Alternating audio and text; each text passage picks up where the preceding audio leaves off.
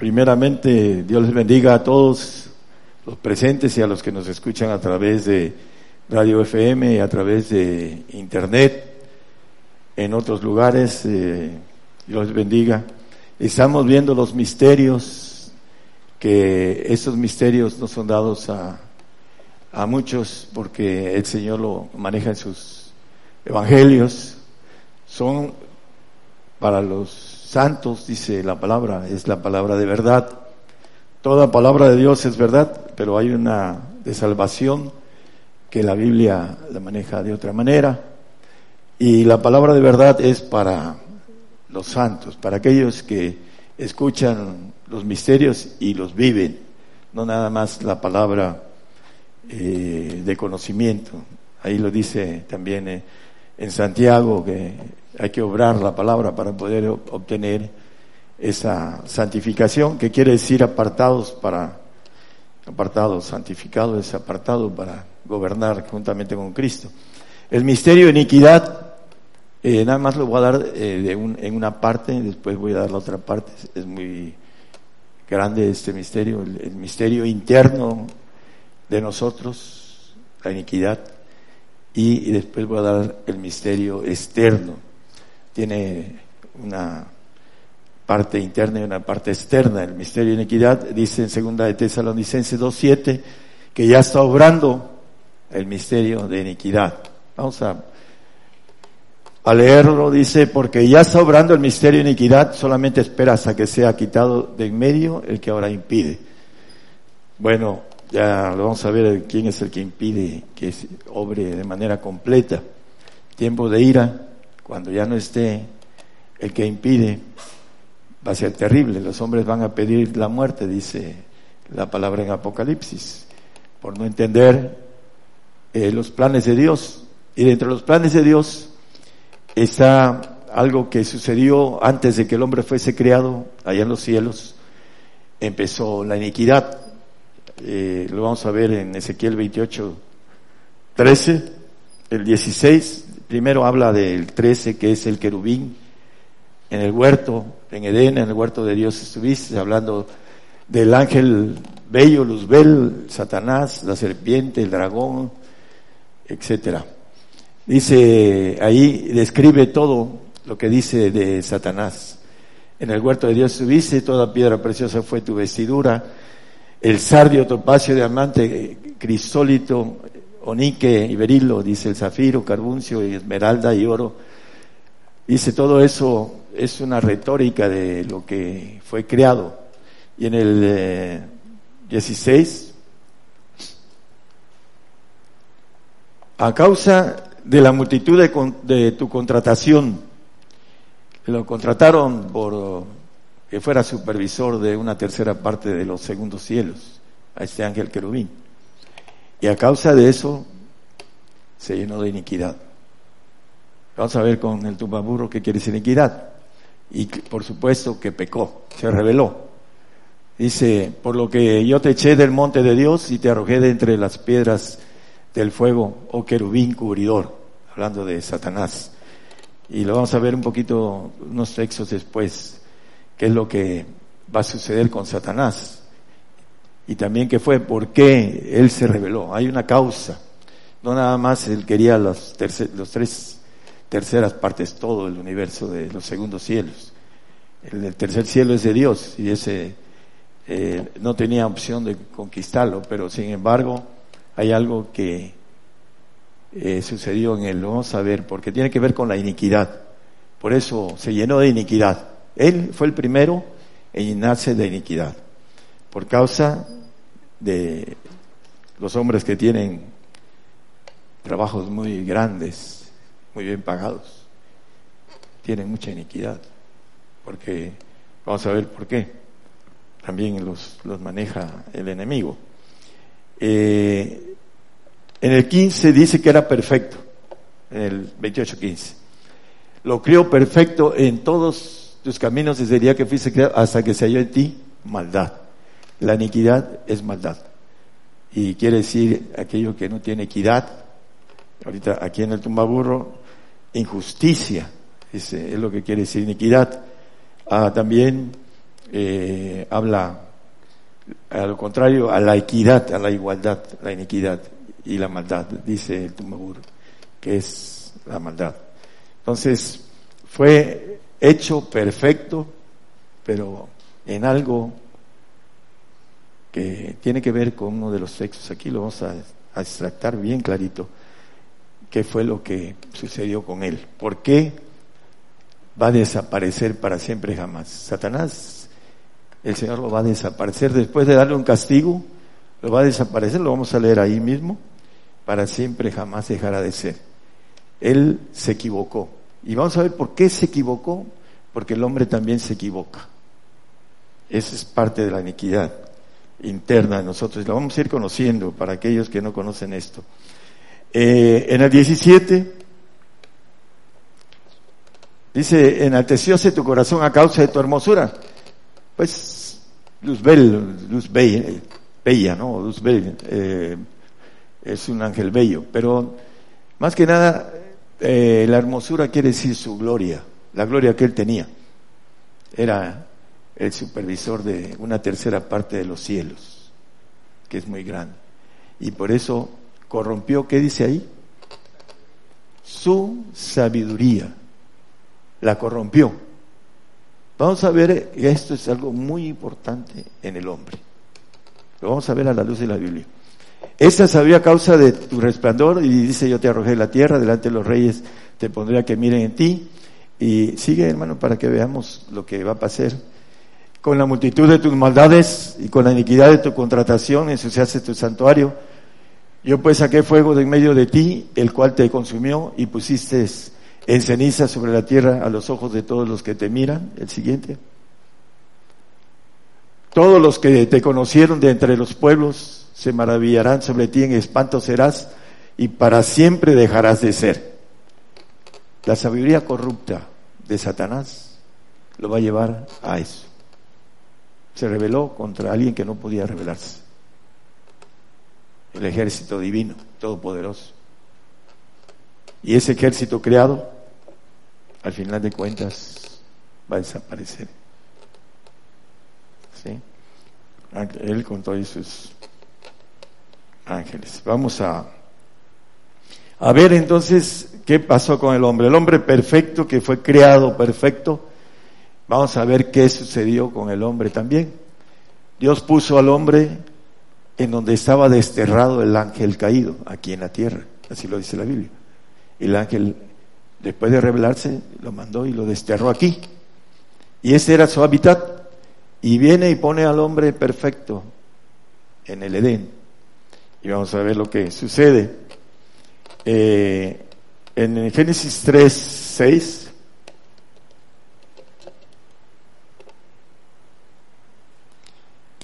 Fíjese, y vio la mujer que el árbol era bueno para comer y, que era agradable a los ojos y árbol codiciable para alcanzar la sabiduría. El árbol, la ciencia que estamos ahorita viendo, la ciencia del mal que es para destrucción del hombre. Ahorita está cerca la tercera guerra mundial y va a ser terrible. Y en tiempo de, de guerras nucleares que ya no los vamos a ver, va a ser todavía más. Esa sabiduría corrupta de Satanás la puso al alcance primero de la mujer, no fue con el hombre, fue con la dama. Por ejemplo, en esos tiempos, y no voy a hablar mucho de eso porque me van a corretear las damas, en esos tiempos la mujer quiere ser igual al hombre, la igualdad de la mujer.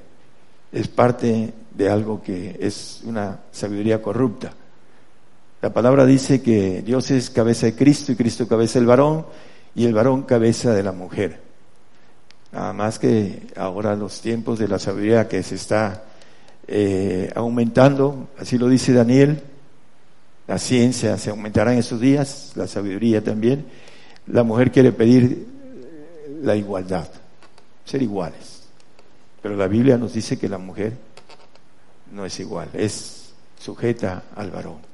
Así lo dice la palabra, no lo digo yo. Si alguna mujer dice otra cosa, bueno, pues eh, es lo que va a tener que dar cuentas allá con el Señor cuando esté presente. Pero no es el tema. El tema es que se, se presentó a la mujer el ángel con la, con la sabiduría corrupta y ella, ya haber mostrado todo lo de estos tiempos, no sé, que la, la convenció de esa sabiduría codiciable.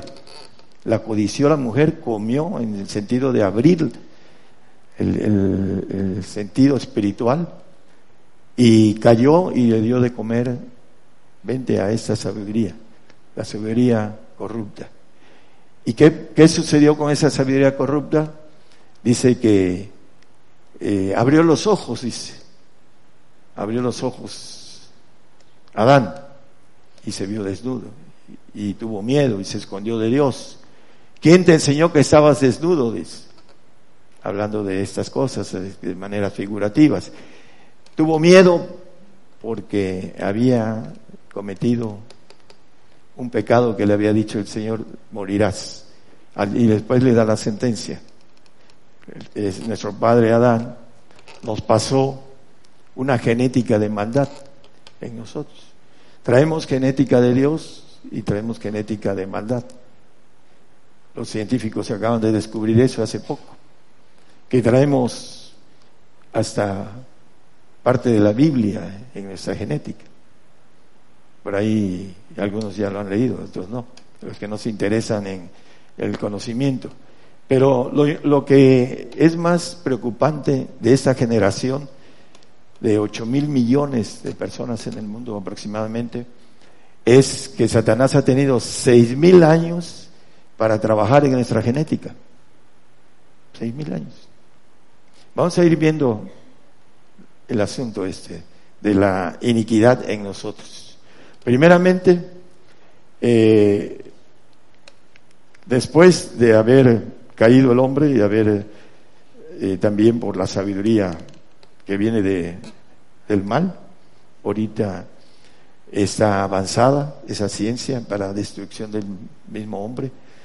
Eh, el corazón del hombre, Jeremías 19, 9, 17, 9, perdón. Ah, maneja lo que es el corazón. Engañoso es el corazón más que todas las cosas y perverso. ¿Quién lo conocerá? La Biblia maneja que nuestro corazón es perverso. ¿Quién lo conocerá? Por supuesto que Dios lo conoce, pero porque tenemos un Espíritu de Dios en nuestros huesos.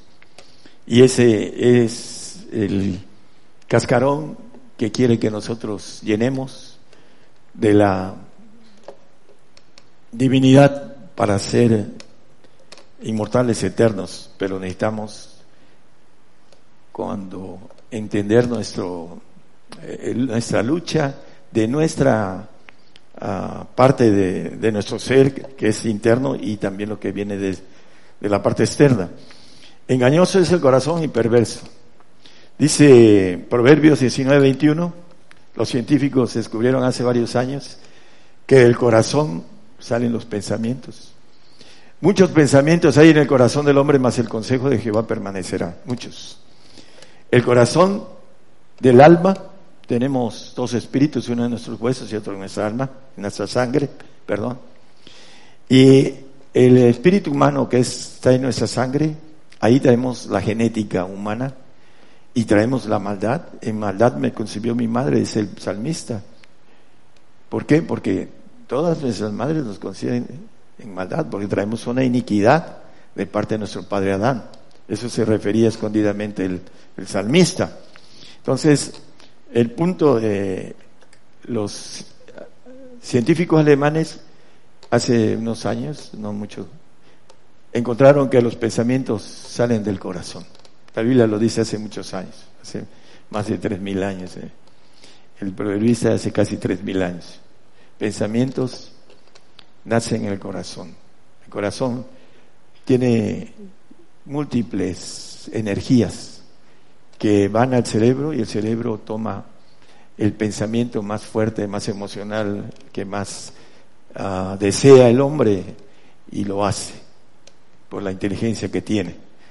Pero eh, la Biblia nos dice que el corazón es perverso y engañoso. Entonces el hombre se engaña a sí mismo, hermanos, por la sabiduría de Satanás que trabaja en nuestro agente. Para ser vencedores necesitamos entender contra qué estamos luchando. A que venciere, dice en Apocalipsis. Tenemos que vencer nuestra parte interna que traemos de, la iniquidad que genera pecado. Todos pecamos. Nadie se eh, exime de, de que seamos pecadores. En Job 15, 16,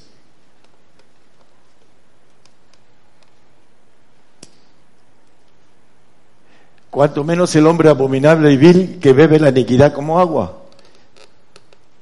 Vamos a ver qué nos quiere decir esto, que el hombre bebe la iniquidad como agua. ¿A qué se refiere la palabra cuando dice que bebemos, bebemos la iniquidad como agua? Oseas 4:6, el pueblo de Israel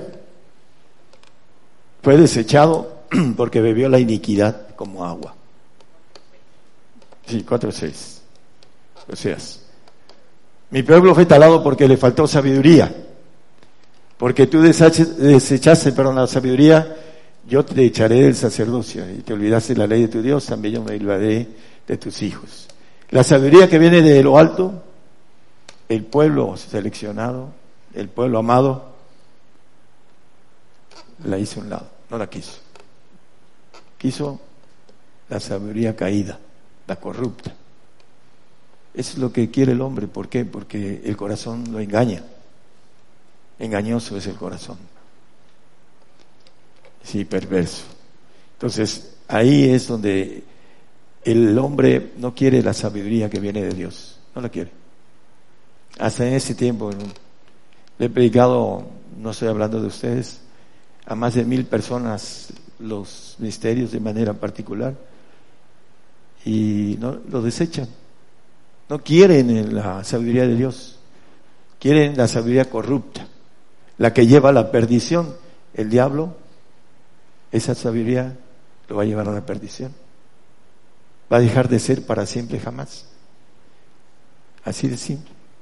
Y aquellos que no alcancen a vencer, cuando menos la salvación de un tiempo de, vida en los cielos, este, esa iniquidad los va a llevar a la perdición.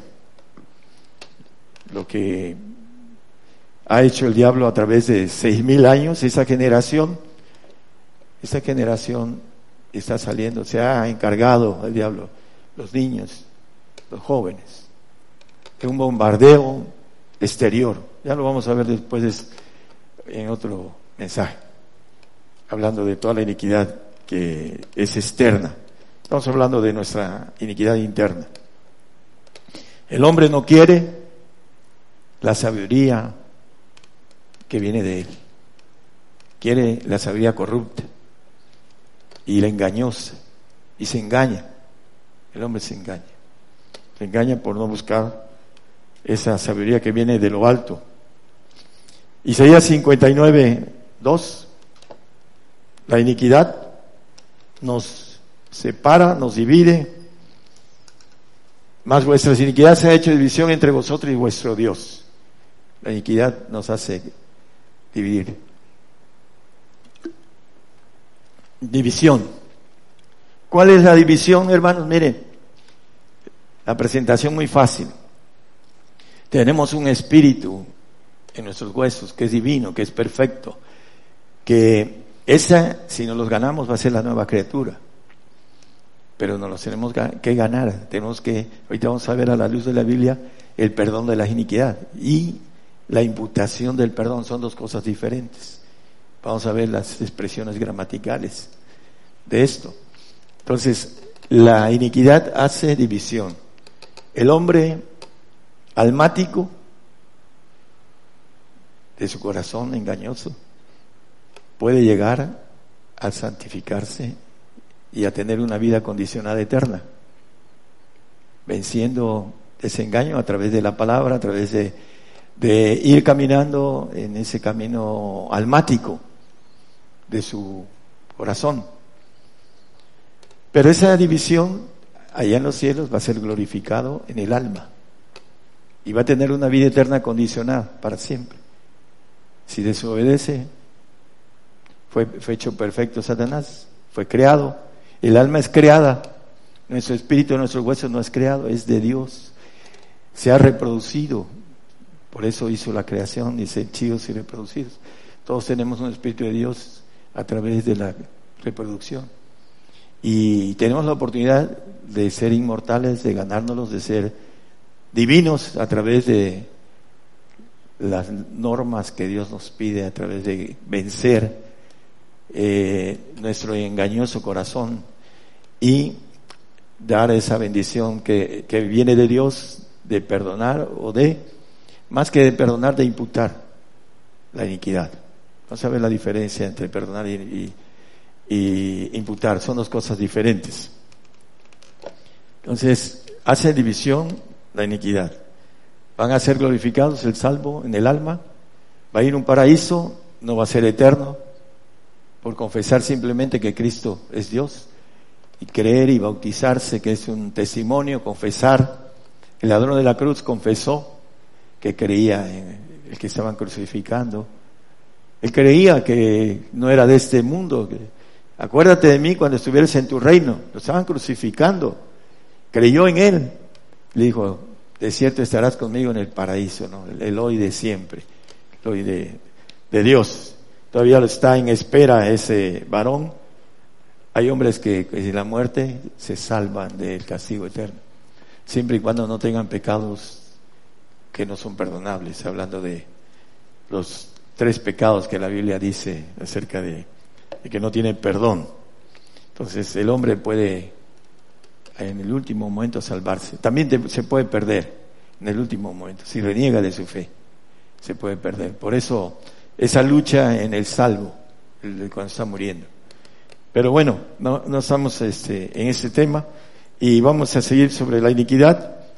Eh, vamos a el Salmo 32, 1 y 2 y a Romanos 4, 7 y 8. Ahorita le vuelvo a repetir. Salmo 32, 1 y 2. ¿Es Samuel ese salmo?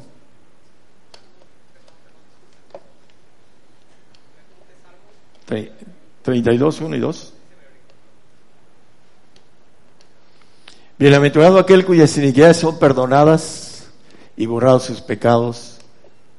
Bienaventurado el hombre a quien no imputa Jehová la iniquidad. Son dos cosas diferentes, perdonar e imputar. El perdonado es el santo, le perdona sus iniquidades al santo. Pero al que dice, bienaventurado el hombre a quien no imputa Jehová la iniquidad. Imputar es otra cosa. Eh, dice la palabra acerca de el espiritual, dice que el espiritual juzga todas las cosas y él no es juzgado de nadie. El hombre que no, no se imputa es aquel que eh, no tiene, no, no le hacen un juicio, porque no le pueden imputar nada. Al que le hacen un juicio, le pueden perdonar sus hechos. ¿Cómo? a través de una fianza, a través de un...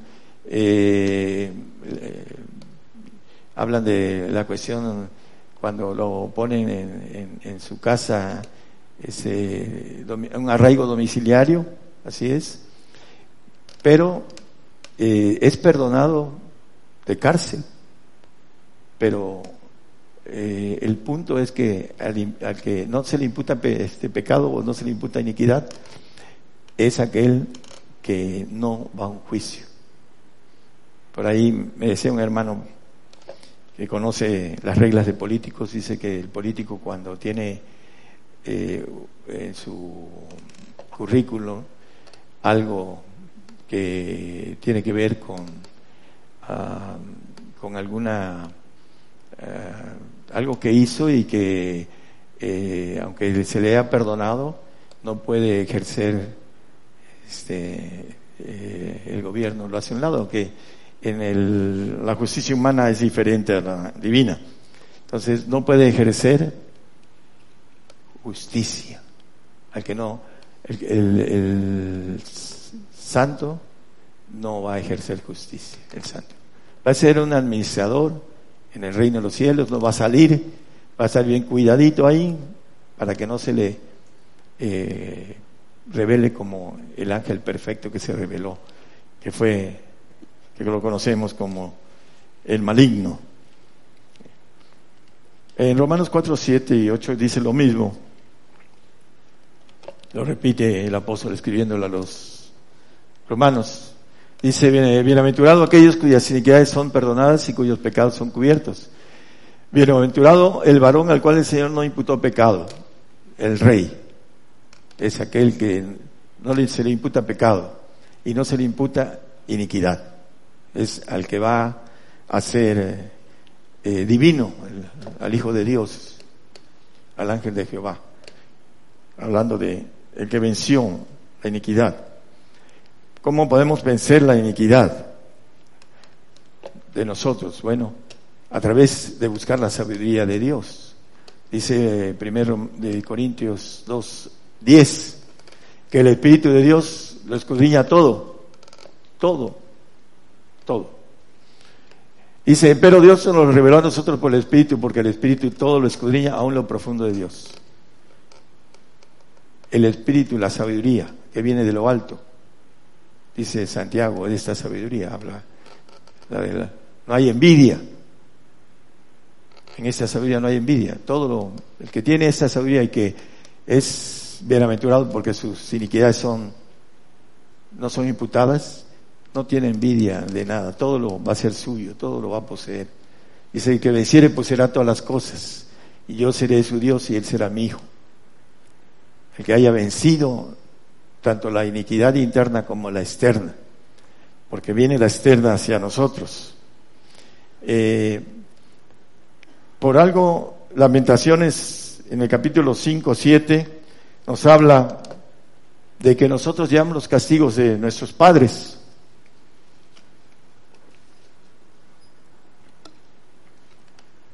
Nuestros padres pecaron por la iniquidad, nosotros también pecamos por la iniquidad. Pero nosotros llevamos sus castigos. Hay gente que nace down, niños down. Son pactos que no tienen vuelta. Uno no puede liberar a un hijo down, a un muchacho down, a un niño down, porque tiene pacto eterno con Satanás. Bueno, no eterno, sino de sangre, es lo que es un pacto de sangre y a maldición hasta la cuarta generación. Por eso vienen con maldición los hijos. Algunos niños nacen y al poquito tiempo se le presenta un cáncer. Yo hace muchos años conocí a un amigo de mi hermano y su único hijo que se llamaba Daniel me decía, mi otro callo, mi otro callo, yo le decía, mi otro callo, ¿no? Eh, estaba de ocho años, le dio cáncer en la sangre y se murió. ¿Cómo lo lloraba el varón? Era su único hijo. La maldición, maldición que viene a través de la genética. Necesitamos entonces entender esto, hermanos, para poder salir de estas cosas. Hay cosas que sí se pueden hacer y hay otras que no cuando no hay pecado de muerte, en muerte, hablando de muerte eterna, como dice la palabra, eh, puede uno solucionar las cosas de nuestros hijos, porque la entrega de nosotros nos hace que hasta la cuarta generación haya bendición, una entrega total. Por eso dice la Biblia que llevamos los castigos de nuestros padres. Eh, toda esa maldición, enfermedades, hereditarias y hay muchas otras cosas, ¿no? Eh, en, en, la mujer el dolor de parto es una maldición. En la mujer, en nosotros el trabajo, eh, esfuerzo, porque es un trabajo que a veces dice con el sudor de tu frente, dice, hablándole al hombre, una maldición. Eh, todo eso lo traemos desde el Edén, es nuestra genética. Hay gente que, que trabaja el prójimo y él no. Es broma. quedó muy serio el hermano.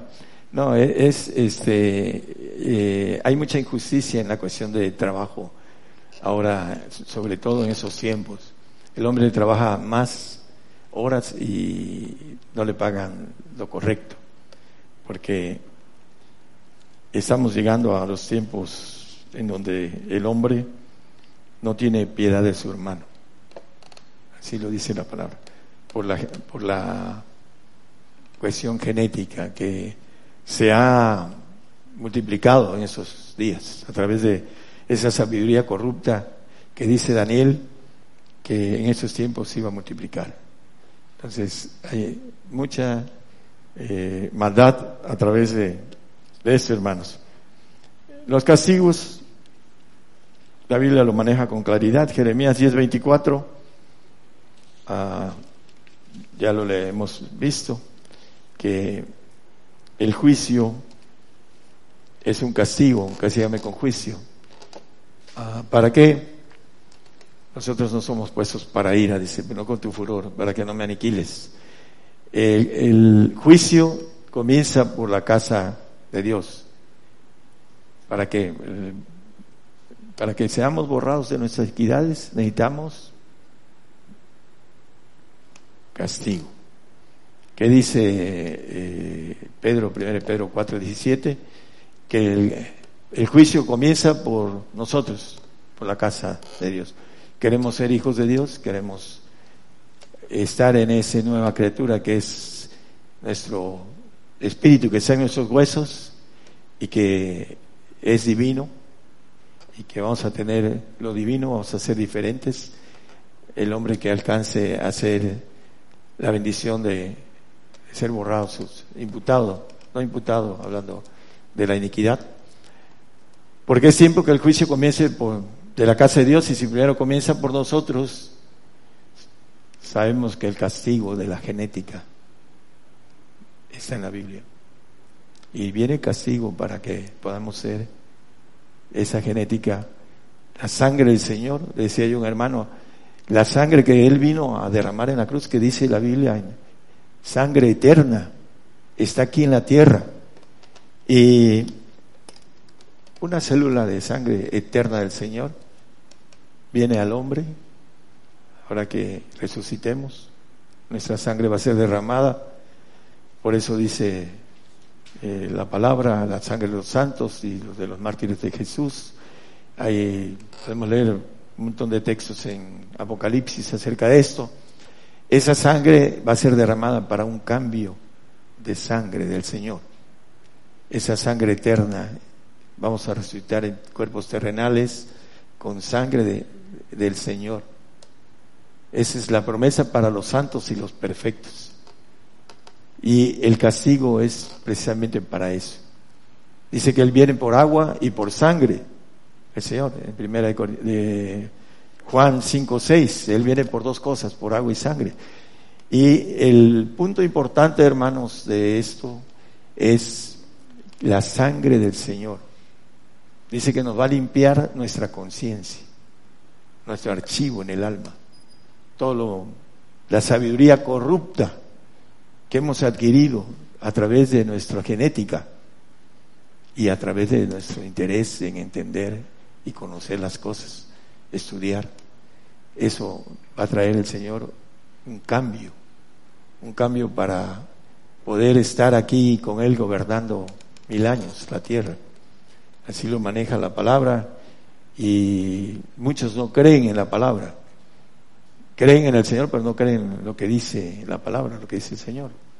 Porque es un proceso de limpiarse de ese engaño del corazón. El corazón es engañoso y perverso. Y necesito luchar contra eso. He, manejado acerca de la palabra, dice bienaventurado el varón que medita en su ley de día y de noche, para que venga fresco el conocimiento de la palabra del Señor y se filtre el engaño y la perversidad de nuestro corazón, para empezar a poder caminar hacia nuestra eternidad. Es personal, dice la Biblia, que cada uno corre en el estadio y solo uno se lleva el premio. Es personal. Si no le metemos ganas, vamos a, llegar entre el montón y el premio no va a ser el mayor. Entonces, el castigo viene por nuestros padres, por la iniquidad, la iniquidad que traemos. Dice el Señor que el que dice que no peca, a él le hace mentiroso y la verdad no está en él. Todos pecamos porque traemos iniquidad en, dentro de nuestra sangre. Y ahí se mueve el alma. Vamos a terminar. Eh, eh, leímos el texto de 2 de Tesalonicenses 2.7. Vamos a 2.3, hermano, por favor. Dice que nadie nos engañe. ¿Cuántos hermanos están engañados acerca del arrebato? Hacia el día de hoy, a veces suben ahí en los, en nuestro chat, gente que habla del arrebato. Digo, bueno, ya habíamos dicho que no subieran esas cosas, pero las suben. No se engañe nadie en ninguna manera, porque no vendrá el Señor sin que venga antes la apostasía. Aquellos que creyeron y le van a dar la espalda al Señor por no entender el castigo. Y se manifiesta el hombre pecado, el hijo de perdición, el anticristo, ya está bastante cerca que se manifieste. Ya primero se va a manifestar el general que nosotros sabemos que es el, eh, hablando de el falso profeta, el líder de los islámicos. Y lo compartimos a todos, a muchas naciones. Entonces, ese primero y después viene el hombre de pecado con el nuevo orden mundial. Y vamos a tener, no vamos a poder comprar ni vender los que nos quedemos al nuevo orden mundial, hermanos. Ese es el castigo más fuerte para los hijos de Dios, azote y castigo, dice, para los verdaderos hijos de Dios. No nada más es castigo, para el castigo para el santo. Así lo dice en Hebreos, en el capítulo, creo que 12, ¿verdad? 12, del 5 al 10. Bueno, eh, ese castigo, lo dice Apocalipsis, yo reprendo y castigo a todos los que amo. Sé pues celoso, y arrepiéntete, dice, hablando de el castigo que viene, es 3.19 de Apocalipsis. Yo reprendo y castigo a todos los que amo, el castigo para la bendición de perdonar iniquidad o imputar al que no le imputa iniquidad. Son dos cosas diferentes, tienen que ver con los dos pactos de los que van al reino y que van a resucitar para volver a estar aquí en la tierra. Para eso se necesita un proceso de entender lo espiritual, porque esto es locura para algunos. Así de simple. Es como la cruz. Es locura para el que se pierde la cruz, así lo dice Romanos, el apóstol Pablo. Y era el único camino para nuestra eternidad divina, la cruz que viniera un ser divino a derramar su sangre para que pudiéramos tener la oportunidad de ser divinos, hijos de Dios divinos. Dice, la gloria que me dice yo les he dado, esa gloria que el Señor tiene, nos las ofrece, pero tenemos que vencer nuestra naturaleza propia. Nos quedamos por falta de interés, de fuerzas, de valentía, de lo que sea, Estamos hechos para vencer, hermanos. Hace, bueno, en el 94 los alemanes descubrieron que el hombre fue creado para ser vencedor. No le vamos a poder decir al Señor, Señor, yo no pude. Y yo te creé para esto. Te creé y te hice exactamente para que tú fueras vencedor. Hay gente que no sabe que, por ejemplo, nos dice la Biblia acerca de eh, yo amo a los que desde temprano me buscan. ¿Por qué dice eso desde temprano? De pequeño no, lo dice cuando el hombre toma la decisión ya. Dice, hoy es el día, venid y hacemos a cuentas. Si tus pecados fueren como la grana, dice, eh, vendrán a ser como la blanca nieve, etcétera, ¿no? Habla de la, hoy, hoy es el día, venid. Entonces es temprano, no es que lo voy a hacer cuando eh, se me pegue la gana, no, es cuando el Señor nos da la oportunidad de la decisión. ¿Por qué? Porque tenemos un proceso en nosotros interno. El enamoramiento son diez meses, hermanos, y después viene el amor. Se puede mezclar un poco el amor y el enamoramiento. Pero si no nos enamoramos de una mujer en diez meses, nunca nos vamos a enamorar. Nunca vamos a amar. Porque estamos procesados para eso. Esos diez meses es para amarla. Después sigue el amor, ya se termina el enamoramiento. Es una, una energía que produce el corazón de diez meses, en diez meses se termina. La esperanza, una energía que es una meta. Llegamos a la meta y deja de producir la energía para llegar a la meta. Así es el corazón. Estamos hechos para vencedor, para ser vencedores. Hombre, la mujer también. Ese también eh, eh, tiene el, mismo eh, premio, tiene sus reglas diferentes, pero tiene el mismo premio. Dice, dice, yo recibiré, salir de medio de ellos, yo recibiré como hijos e hijas. Aquí vemos bastantes eh, bancas sin que estén las personas. Están con sus familias. Sienten lo terrenal. Es natural en nuestra alma humana, vamos hacia lo humano. Pero al Señor cuando le dijeron, te busca tu madre y tus hermanos, pero ¿quiénes son mi madre y mis hermanos? Dice, los que hacen la voluntad de mi Padre que está en los cielos. Así de fácil. El pacto mayor, hermanos, es un pacto de todo. Me das todo, te doy todo. Así que si no le damos todo al Señor, ese pacto no es para nosotros. Es muy sencillo. Es para aquellos que digan yo, heme aquí. ¿Estás dispuesto a todo? A todo. ¿Para qué? Para que sean, no sean imputados mis iniquidades. Bienaventurado el hombre y el varón que no se le imputa iniquidad. La iniquidad es nuestra parte mala que nacemos con ella. Todos tenemos una parte buena y una parte mala. La gente a veces no se conoce hasta que se le punza la parte mala y a veces mata hasta su propia gente.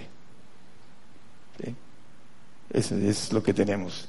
Hay un, ya lo he platicado, hay un, vamos a terminar con eso, hay, una anécdota de un evangelista que llegaba a una isla y el cuidador de la isla se llamaba Don Juan. Don Juan, ¿cómo está? depende, decía. Le dije, ¿depende de, de qué? Dice, yo tengo eh, dentro de mí un perro negro y un perro blanco. Depende al que le dé más de comer, dice. Así es la vida espiritual. La carne enferma, hermanos. Si queremos ser vencedores, necesitamos tener cuidado en tener comunión con Dios y buscar la sabiduría que viene de lo alto para contrarrestar la sabiduría de nuestra alma, de nuestros pensamientos, de nuestro corazón, engañoso y perverso. Necesitamos que no nos engañe. El mejor engañador es el que se engaña a sí mismo. Y tenemos un engañador aquí en nuestra alma. Hay que evitar que nos engañe para poder llegar. Dios les bendiga.